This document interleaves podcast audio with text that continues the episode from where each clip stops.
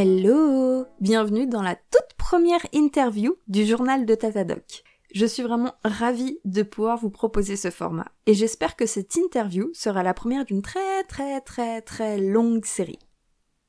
Aujourd'hui, j'ai la chance de recevoir dans le podcast Chloé Chabot. Chloé est doctorante à l'Institut d'écologie et des sciences de l'environnement de Paris ainsi qu'au Centre d'études biologiques de Chizé.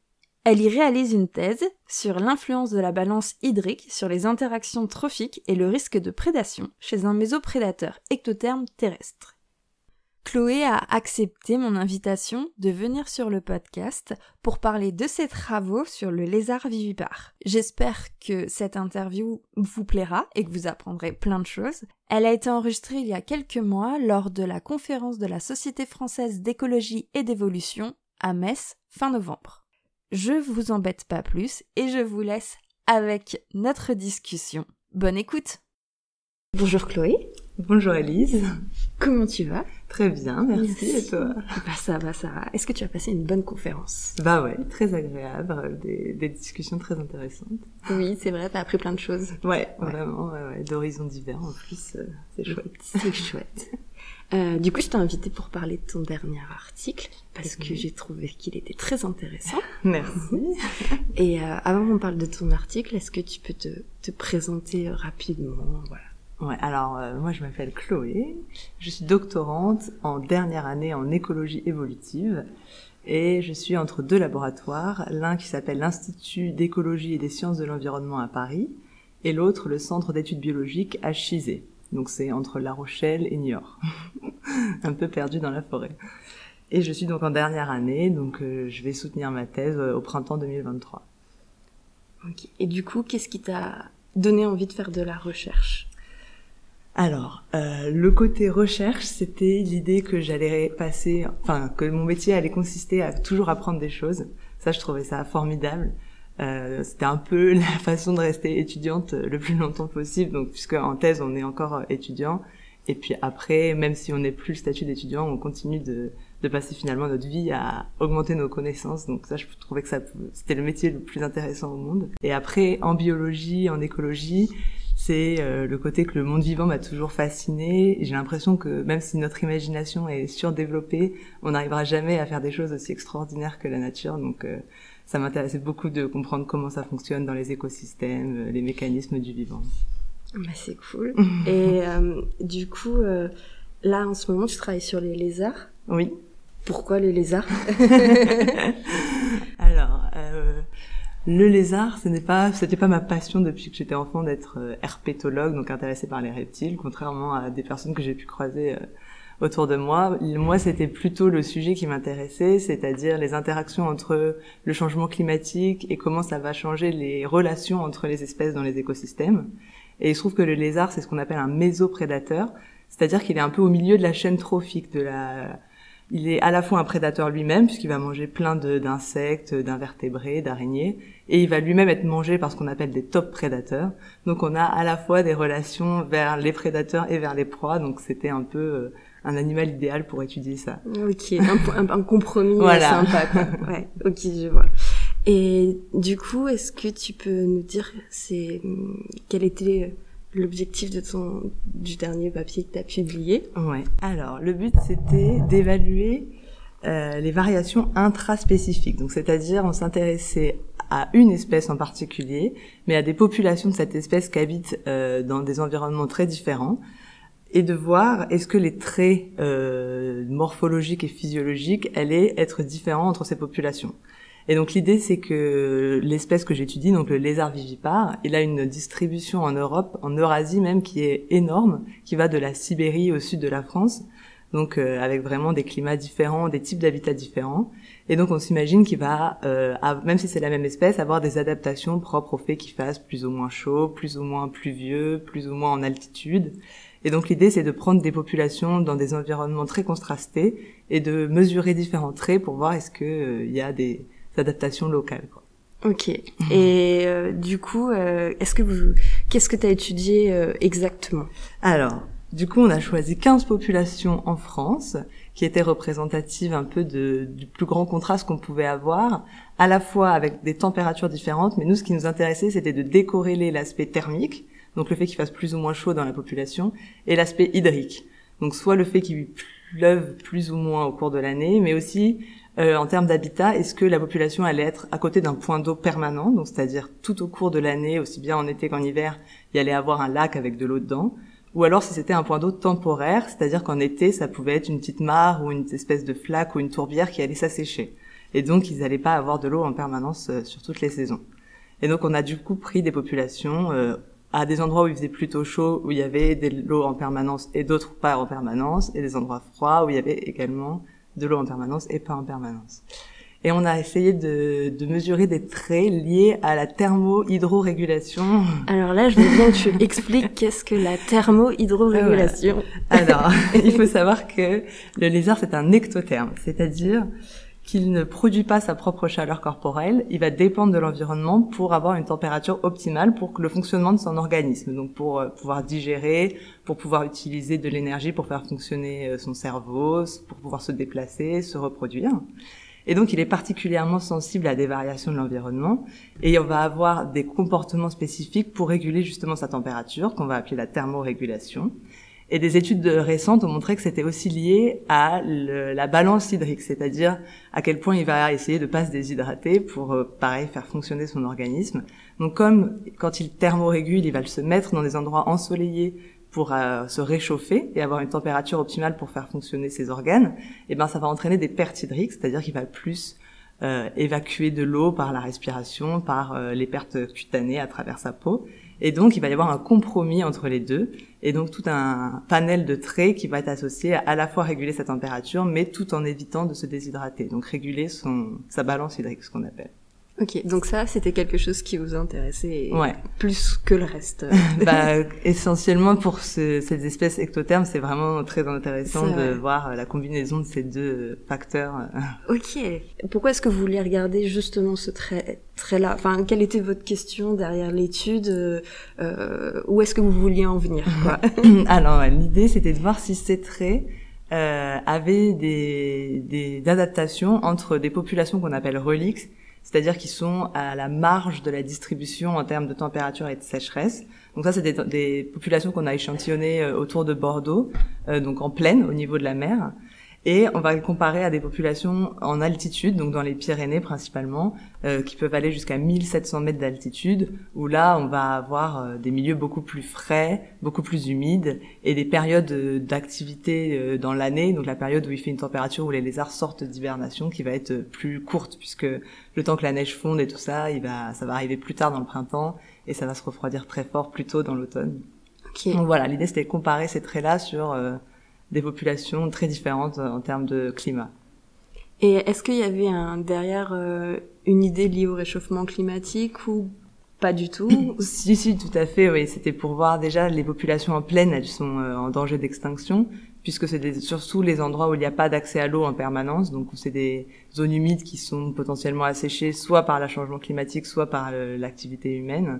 Donc de voir est-ce qu'ils ont développé un peu des, des changements dans les traits liés à la thermohydrorégulation ou est-ce que c'est probable qu'ils vont bientôt s'éteindre ces populations du coup? Ok, donc vous avez mesuré des traits sur des lézards. Euh, les lézards, vous les avez capturés du coup? Oui, tout à fait. Et comment qu'on fait pour euh, capturer des lézards? Alors, on capture les lézards à la main. Euh, donc, c'est des lézards qui, contrairement à ceux qu'on voit beaucoup en ville ou dans les cimetières sur les murets, euh, eux, ils se déplacent principalement dans l'herbe, dans des herbes hautes. Donc en fait, ce qu'on fait, c'est qu'on se jette dessus, en quelque sorte, et on les plaque avec euh, la paume de la main. Et comme il y a une épaisseur d'herbe en dessous, on ne risque pas de leur casser la queue ou de les assommer, contrairement à si on le faisait sur un muret. Donc euh, n'essayez pas d'attraper comme ça les lézards des murailles que vous avez autour de chez vous, mais dans l'herbe, ça ne risque rien. Et une fois qu'il est plaqué contre l'herbe, délicatement, on l'attrape et on le met dans un tube, le temps de le ramener au laboratoire. Et du coup, quand vous le transportez dans le tube, euh, au niveau de l'humidité et tout ça, ça pose pas de problème Bah si, oui, très bonne question. Justement, on met euh, un petit sopalin humide et en fait, ça mime un terrier qu'ils se font euh, dans le sol pendant la nuit ou pendant les périodes un peu trop forte chaleur ou trop sèches. Et donc, ils sont au calme, à une température de repos et on peut les garder pendant plusieurs heures, enfin même plusieurs jours comme ça. Euh, sans poser de problème. D'accord. Et du coup, au niveau du, du terrain, vous aviez des horaires particuliers ou c'est n'importe quand dans la journée ou... Alors, c'est très dépendant de la météo, puisque ces petites espèces sont très capricieuses. Il faut qu'il fasse chaud parce que elles sortent principalement donc pour thermoréguler, donc obtenir une température optimale. Mais euh, s'il fait trop chaud, comme il y a ce compromis euh, avec la balance hydrique, elles ne sortent plus. Donc, ce qui est pas mal pour nous, comme ça, s'il pleut, on n'a pas de terrain, s'il fait canicule, on n'a pas de terrain. Finalement, c'est que quand c'est des conditions optimales qu'on sort. Donc, euh, le problème de prévoir les semaines de terrain, c'est que euh, il faut compter sur la chance niveau météo. Potentiellement, on se retrouve à, passer trois jours sans pouvoir capturer. Donc, par chance, sur ce terrain-là, ça m'est pas arrivé. Et euh, ensuite, il y a une question de timing, puisque les populations des plaines, comme je l'ai dit, sortent d'hibernation plus tôt que celles en altitude. Donc il a fallu qu'on échantillonne d'abord euh, en plaine au niveau de la mer, et ensuite, euh, semaine par semaine, qu'on aille de plus en plus haut en altitude pour que euh, les lézards soient sortis d'hibernation au moment où on y allait. Ok, du coup vous avez fait quel mois à partir de... C'était, on a commencé en avril jusqu'à mai. Jusqu'à mai. Ouais. Et Combien de lézards à peu près au total On avait pour objectif d'en attraper une dizaine par population et on avait 15 populations, donc autour de 150. Ok, euh, ce qui est pas mal. ce qui est pas mal, oui. Et, euh, et du coup, euh, tu as eu de l'aide sur le terrain de, de... Oui, tout à fait. Alors on était toujours euh, 4 ou 5. Donc au départ, moi j'ai fait le début du terrain avec mes encadrants de thèse, un postdoc du laboratoire qui nous aidait. Puis après, on a eu l'aide d'une association du sud-ouest de la France qui s'appelle Sistude Nature qui nous ont aussi euh, montré des populations qui suivaient dans le cadre euh, d'une autre étude et aidé à capturer. Et ensuite, une fois que j'avais un nombre euh, de lézards pour commencer mes manips au laboratoire, j'ai laissé les autres personnes continuer le terrain puisqu'il fallait quand même que je m'occupe des lézards qu'on avait au laboratoire. Et mais du coup, Transition parfaite. Euh, comment on gère des lézards en laboratoire? Eh ben, c'est du travail tous les jours. Nous, on les met dans des terrariums individuels pour pas qu'il y ait de risque de conflit, parce qu'on a choisi uniquement des mâles adultes pour euh, pas avoir de biais liés à la reproduction, puisque c'est la période où les femelles sont gestantes donc si on choisissait des femelles, il y en avait qui allaient être à des stades plus ou moins avancés, donc ça pouvait biaiser nos mesures. Donc on a pris uniquement des mâles adultes qui peuvent être un peu agressifs s'ils sont mis ensemble. Donc pour ça, on les place en terrarium individuel. Il faut maintenir une humidité importante puisqu'ils sont habitués à des zones humides, donc on les asperge, enfin on les vaporise d'eau trois fois par jour, matin, midi et soir. Et ensuite on les nourrit avec des grillons euh, vivants. Ok. Et, euh, et du coup, comment après on mesure euh, ce fameux trait euh, Alors, d'hydrothermodulation? Alors, je vais me présenter principalement trois traits. Donc, il y a les pertes hydriques euh, totales. Donc, les lézards perdent de l'eau via euh, leurs excrétions. Donc, ça, c'est quelque chose qu'on mesure pas couramment. Mais ce qu'on fait, c'est qu'on mesure ce qui dépend de la respiration et des pertes cutanées. Donc nous, ce qu'on a fait, on a mesuré les pertes hydriques totales euh, en les plaçant pendant une nuit dans une chambre climatique à humidité et température contrôlée. Et on les pèse avant la nuit avec une balance de très haute précision. Et on les pèse ensuite, donc 12 heures après. Et la différence de masse, en fait, s'ils sont à jeun et qu'ils n'ont pas euh, fait de fesses, c'est uniquement des pertes en eau qui ont eu lieu euh, via la peau et via la respiration pendant la nuit. Ok. Donc, vous pesez avant et après. Voilà. Et on fait la différence et les milligrammes qui manquent sont des pertes en eau, euh, donc des pertes euh, évaporatives totales en eau. Ok. Et ensuite, on fait les pertes cutanées. Alors pour ça, on utilise un, un outil qui s'appelle l'aquaflux, qui est d'habitude utilisé euh, pour des mesures pharmacologiques, par exemple pour tester le, le, la réponse des ongles à des vernis ou des produits qu'on met. et donc on le place euh, cette sonde sur la peau du lézard et ça mesure euh, les rejets de l'eau via la peau. D'accord. Donc, comme ça on a la composante cutanée et la composante totale. Donc par soustraction on peut avoir les pertes respiratives. Et du coup, c'est un petit outil qui fait la taille d'un stylo ou euh, un peu plus large, mais en hauteur, ouais, ça, peut, ça, fait à peu près un stylo un peu plus encombrant. un peu plus encombrant. Et du coup, t'as mesuré ça sur les 150 à peu près lézards que vous avez récupérés. Et l'autre chose, c'est le métabolisme.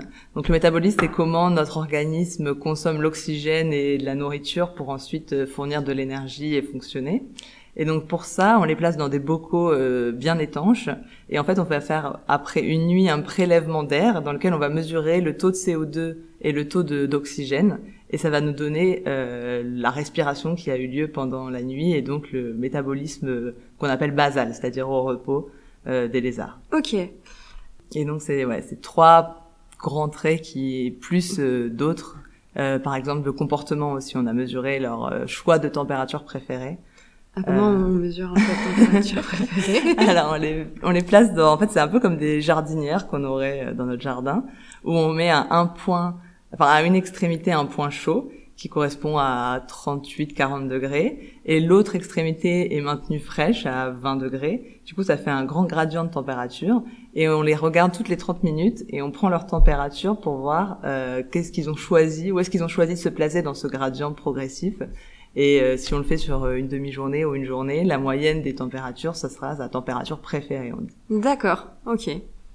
Je connaissais pas du tout, mais euh, c'est très sympa. Et oui, j'avais une, une petite question indiscrète. Une fois que vous avez tout mesuré sur ces lézards, euh, qu'est-ce que vous en avez fait? Eh ben, tout simplement, on les a ramenés euh, dans les populations d'origine. Ok, Donc, euh, c'était une des raisons, enfin une des conditions pour lesquelles on voulait euh, pas impacter les, populations, c'est surtout celles qui sont en plaine justement et euh, sont euh, fragiles et en voie d'extinction. Elles sont suivies dans le cadre d'autres suivis euh, de la région pour savoir euh, le déclin des espèces dans les zones humides. Et donc, on voulait pas prélever une dizaine d'individus pour, euh, sinon on aurait eu un impact significatif sur le Mhm. suivi de la population. Donc, la condition, c'était que après les mesures qui prennent environ un mois, on les ramène et on avait la position GPS de la capture, donc on les remet exactement au même endroit. au même moment. Et vous avez euh, euh, pu suivre si ces lézards ils se sont bien réintroduits ou Alors, je n'ai pas les données moi, mais euh, en fait, le, ces lézards en particulier, on les a pas marqués. Ok, C'est-à-dire que si on les recapture par exemple l'année d'après, on ne sait pas si c'est le même ou pas que ce qu'on avait. Donc euh, on peut pas savoir exactement s'ils ont survécu un an de plus, mais on peut voir est-ce que il y a eu une chute par exemple dans le nombre d'individus de cette population euh, l'année d'après ou pas. Et je crois que c'était pas du tout le cas. c'était pas le cas. Excellente Donc nouvelle. normalement tout va bien. Tout s'est bien passé. Et du coup, au niveau des résultats, euh, qu'est-ce que qu'est-ce que vous avez trouvé? Alors, je dirais que ce qui est un peu le plus intéressant, c'est qu'on a montré que euh, ces traits-là étaient pas forcément dépendants euh, de la température. Donc la variable environnementale qui explique le plus les variations dans ces traits, c'est pas tant euh, les changements de température moyenne pendant l'été que euh, les changements dans la pluviométrie et dans l'habitat. Donc euh, classiquement, quand on fait des gradients, on regarde surtout l'altitude et les changements de température. Or là, nous, on avait choisi de prendre en plus des paramètres sur euh, l'humidité, la pluie et euh, est-ce qu'il y avait de l'eau de façon temporaire ou permanente dans le milieu? Et on a montré que finalement, c'était ces variables-là qui avaient le plus expliqué nos changements de métabolisme et de perte hydrique euh, totale. Donc euh, c'est un, un peu une indication pour les futures études de, de ce type de comparaison intraspécifique qu'il faut prendre en compte d'autres paramètres et pas uniquement les changements de température. Ok. Et du coup, là, par exemple, on a eu un été euh, très peu pluvieux. Voilà. Euh, c'est le genre de choses. Alors ce qui est compliqué, c'est que souvent c'est corrélé. On a Ouais. eu un été peu pluvieux, mais également un été plus chaud. Oui. Donc ce sera dur de séparer les effets température des effets pluviométriques. Mais si on avait eu un été très sec, mais avec des températures complètement classiques, bah ça peut quand même avoir un, un fort impact un euh, fort impact. sur leur euh, activité et donc sur leur euh, succès de reproduction par exemple, et donc à plus long terme sur la survie de la population. Et euh, donc, si je me souviens bien, c'est une espèce qui hiberne. Oui. Euh, là, en ce, enfin, en ce moment, ça va peut-être un peu mieux ces derniers temps, mais on a quand même eu aussi des déficits hydriques à l'automne. Est-ce que ça, tu penses que ça peut les impacter Oui, alors je pense que bah, typiquement c'est là, je pense qu'on va avoir le plus la différence entre les populations qui sont au bord d'un lac euh, conséquent, donc dans les Pyrénées il y a des lacs d'altitude où même si on a un ou deux étés très chauds, le lac va pas complètement s'évaporer, donc ils auront toujours accès à de l'eau et à un milieu humide sur les berges. Donc ces populations-là, je pense que ça va moins les impacter. Par contre, les populations qui étaient dans des zones où euh, l'eau euh, n'est pas là en permanence et l'accès du coup l'été est restreint. Si jamais cet euh, accès restreint est allongé dans la durée, donc au lieu d'être que par exemple le mois d'août, ça, ça, ça s'allonge à septembre-octobre parce qu'il n'a pas plu avant fin octobre. euh, là, je pense que ça peut avoir des très forts impacts. Oui, la Ouais. déshydratation. euh, Qu'est-ce que tu as préféré faire dans toute cette étude? Est-ce qu'il y a un truc où vraiment tu te dis ah ça, ça j'adore, ça c'est trop bien. Euh, alors, je sais pas si ce serait un truc précis. Je pense que je dirais que ce que j'ai préféré, c'est l'aspect global. C'est le fait d'avoir et du terrain et des mesures en laboratoire qui peuvent pas se faire sur le terrain. Parce que souvent les études de terrain, ce qu'on fait, c'est qu'on capture l'animal, on fait des mesures rapides, genre la taille, le poids, et on le libère dans l'heure. Donc, on peut pas faire des, des mesures poussées comme j'ai pu faire sur le métabolisme, sur les pertes hydriques. Donc ça, ça a été une chance de pouvoir euh, allier le côté terrain et le côté euh, manip au laboratoire. Et aussi sur le nombre de traits qu'on a mesuré, du coup, l'idée d'avoir une un aspect englobant de tout ce qui peut être lié à la thermohydrorégulation. On n'a pas suivi juste euh, les pertes hydriques ou juste le métabolisme. On a fait des comportements, la physiologie, euh, la morphologie, donc d'avoir un peu le la grande euh, histoire en entier. Ça, c'est, je trouve ça super. C'est cool. et euh, et pour terminer, est-ce que tu as une petite anecdote à nous partager? Est-ce qu'il y a un truc qui s'est pas forcément passé comme prévu ou une bonne surprise ou euh, Alors, je pense que c'était inattendu, on va dire, mais amusant. En fait, dans la pièce où j'avais mes lézards au laboratoire, il y avait un autre doctorant qui l'utilisait et qui lui étudiait les vipères, qui se trouvent être euh, des prédateurs de mes lézards. Du coup, c'était assez amusant de, de, rentrer pour aller les nourrir et m'en occuper et de me dire que juste sur l'étagère d'à côté, il y avait des vipères qui se reposaient et qui oui, voilà. étaient attirés peut-être par mes petits lézards, mais sans pouvoir bien sûr les atteindre. Donc, euh, fallait surtout pas qu'il y ait une catastrophe. Une, un échappé une échappée qui vienne euh, atterrir dans les terrariums des lézards. Non, ça, ça aurait été une catastrophe, mais heureusement, ça n'a pas eu lieu. Tout s'est très bien passé. L'autre doctorant était très précautionneux avec ses vipères. Bah, c'est tant mieux, tant mieux. Tant mieux. Moi, j'avais plus de questions à te poser, mais est-ce qu'il y a des trucs dont tu voulais parler, ajouter euh, donner un petit mot, voilà, euh, plus sur ta thèse, sur ce que tu as envie de faire après, sur euh, bah ouais, je dirais qu'il faut, enfin, si la recherche et la biologie, l'écologie euh, intéressent euh, nos auditeurs, euh, il faut persévérer parce que c'est vrai que c'est difficile et que il n'y a pas de très bonne perspective pour être après employé au CNRS ou dans une université. Mais c'est vraiment un métier passionnant qui, je pense, ressemble à aucun autre. Donc ça vaut le coup.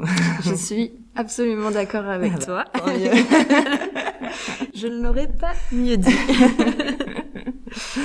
euh, eh bien, merci beaucoup d'avoir accepté. D'autant plus que euh, faut savoir qu'on est en conférence, donc on vient de se taper une semaine de conférence, euh, que c'est quand même très intense et que tu es en pleine rédaction de thèse. Euh, Effectivement. Donc, euh, et tu as beaucoup de mérite d'avoir accepté. Mais ça me fait plaisir de pouvoir donc, partager avec le plus grand nombre ces petits détails de la vie scientifique euh, en France. Eh bien, je suis vraiment ravie. Merci à toi d'organiser ce podcast, c'est super. Voilà. Et tu es euh, celle qui inaugure le podcast euh, en interview, donc euh, eh ben... merci d'essuyer les plâtres. c'est avec plaisir, je suis sûre que ça se passera bien. Voilà, je vais découvrir au montage et je vais peut-être dire « Oh là là, mais qu'est-ce que j'ai fait? Mais, mais mon Dieu, cette erreur technique, mais... Ah Je vais pleurer très très fort, mais non, tout va bien se passer. J'espère que dans le futur, on aura l'occasion de parler d'autres choses quand. Euh... Avec grand plaisir. Et euh... fait d'autres d'autres sujets de recherche peut-être. Eh ben ça sera toujours avec grand plaisir. Tu es quelqu'un de très agréable à avoir en interview, donc ça sera avec grand plaisir. Euh, quand est-ce que tu soutiens ta thèse? T'as déjà une date? J'ai pas de date précise, mais ce sera sûrement en avril 2023. En avril 2023. Eh ben. Bon courage pour la rédaction. Merci beaucoup. euh, si jamais tu n'as pas encore ton jury parce que l'administratif c'est compliqué, bon courage pour terminer la composition de ton ouais, jury. En effet, je suis en plein dedans. Donc, euh, pour faire un petit point, en fait, en France, les jurys de thèse, euh, il y a beaucoup, beaucoup de conditions. Et euh, en fait, c'est assez compliqué de faire un, un, jury qui coche toutes les cases. Euh, donc, c'est toujours un peu compliqué de se faire valider son jury de thèse. Euh, donc, donc voilà. Une fois que ce sera fait, tu te sentiras bien ouais, mieux. bah du coup. Merci d'être venu. Ben, merci à Bonne toi. fin de journée. Ouais. Et puis profitons de notre dernière soirée et voilà. de conférence qui sera très très très studieuse, je n'en doute pas du tout.